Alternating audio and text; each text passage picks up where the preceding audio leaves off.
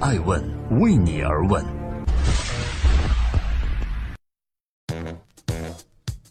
Hello，大家好，这里是爱问人物，我是爱成，爱问人物创新创富。今天是二零一八年的四月十四日，爱问观察：如果让你租一辈子的房，你愿意吗？摇号买房，该来的还是来了。最近，上海、杭州、武汉、南京、西安、长沙、成都都开始率先开启了摇号购房的序幕。随后，北京传出摇号购房的消息。据传，摇号细则属于是讨论稿，正式办法还没有确定。不过，这层窗户纸最终要被捅破了。始于二零一六年九月的调控潮依然未停歇。经过四次调控升级之后，二零一八年今年三月开始新一轮的调控升级。全国有超过二十个城市再次启动了房地产调控，合计发布了近三十条房地产调控政策，内容包括在热点一二线城市执行摇号选房，将限购延伸到三四线城市等等。这里是正在播出的《爱问人物创新创富》，我是爱成。今天爱问：买房缘何需要摇号呢？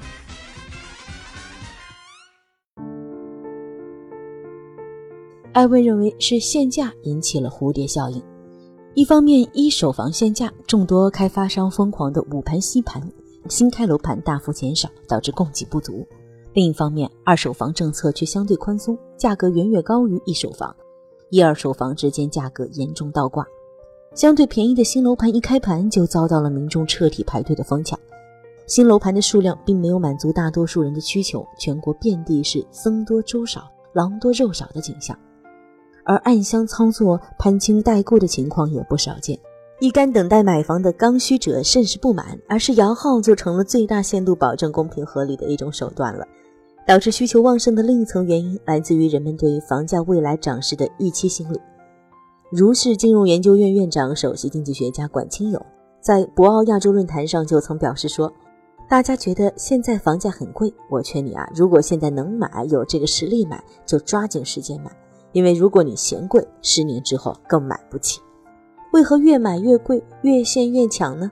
民众购房热度不减，我们从房企数据中可窥见一斑。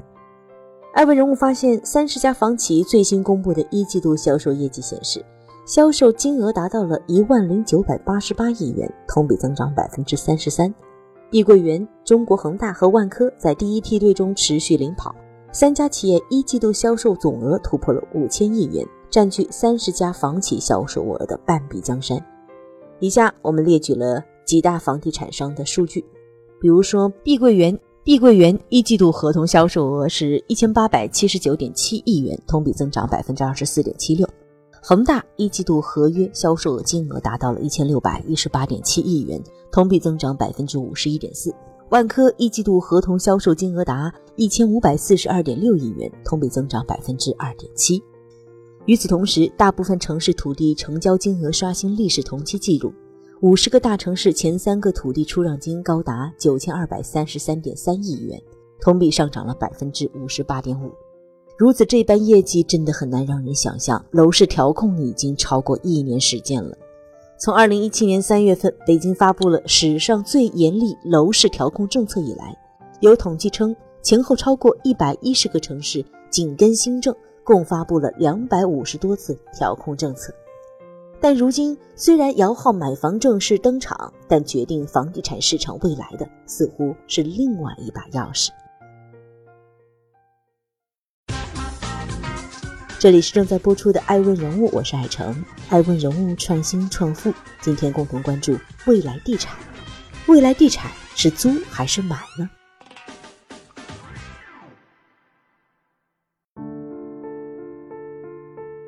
购房困境之下，租成了一个略显被动但十分有效的选择。不管是被动或主动，一线城市的年轻人在出租房里度过的岁月正在被拉长。从需求上看，各大城市的住房租赁需求增长十分惊人。北京、上海2018年第一季度的租房需求增速分别达到了百分之七点二二和百分之十二点一八。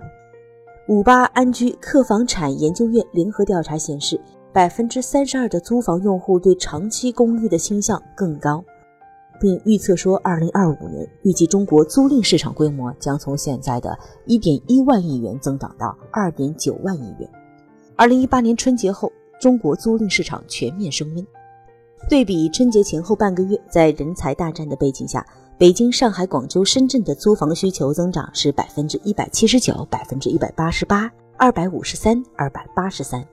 杭州、长沙、武汉、成都、重庆、西安等地租房需求增长均超过了百分之一百八十，也就是意味着市场在哪儿，生意就在哪儿。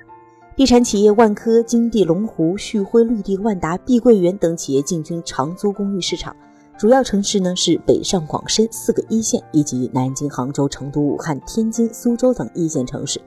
截至今年三月份，中国各内长租公寓品牌已经达到了一千二百多家。房源规模超过了两百零二万间。碧桂园总裁莫斌说：“二零一七年正式成立了长租事业部，我们将在北上广深以及武汉、厦门等一二线城市筹备项目。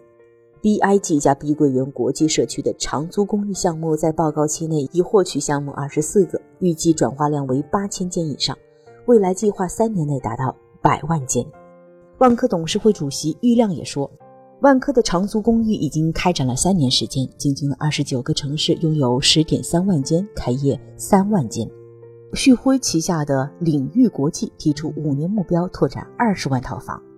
赵家业预享空间也计划在三年时间内拓展十万套，也就是意味着政策已出，趋势不可逆。未来地产是租还是买呢？强者恒强，房地产市场是否成为寡头的游戏？艾文认为，无论是租还是买，总要有人赚钱嘛。大佬们把买房的钱挣到手了，接着挣租赁的钱。在过去十五年里，中国 GDP 增长五倍，全国商品房销售额却增长了十五点八倍。十五年间，TOP 一百的房企销售额增长了五十多倍，超过十三万亿房地产的大蛋糕被百强企业分掉了近半。更甚者，二零一七年百强企业在五个主要城市群的销售占比已经达到了近百分之八十。这里是正在播出的《爱问人物》，我是爱成。爱问人物创新创富，今天是二零一八年的四月十四，我们共同关注未来地产。国务院发展研究中心企业研究所、清华大学房地产研究所和中国指数研究院组成的中国房地产前十强研究组预计，到二零二零年，中国房地产企业数量锐减，房地产市场将变成规模巨鳄们的激烈角逐场地，千亿以上规模企业数量将超过三十家，其中至少包括三家万亿以上的企业、十一家三千亿到一万亿的企业和十六家一千亿到三千亿的企业。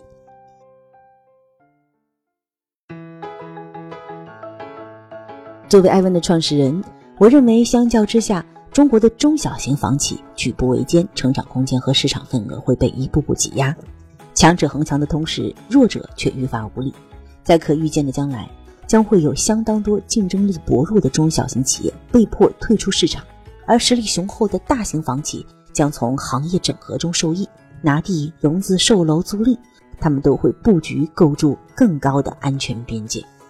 可谓大浪淘沙，千帆过尽。房地产的大潮中，你我终究只是看客。